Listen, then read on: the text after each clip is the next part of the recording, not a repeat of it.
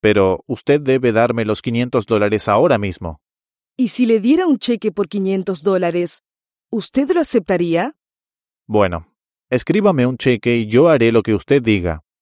¿De qué banco es el cheque? Del primer Banco Nacional. Yo nunca he oído de ese banco. Es un banco muy famoso en mi país. Sabe, lo he pensado de nuevo. Pensándolo bien, yo no quiero hacer lo que usted me pide.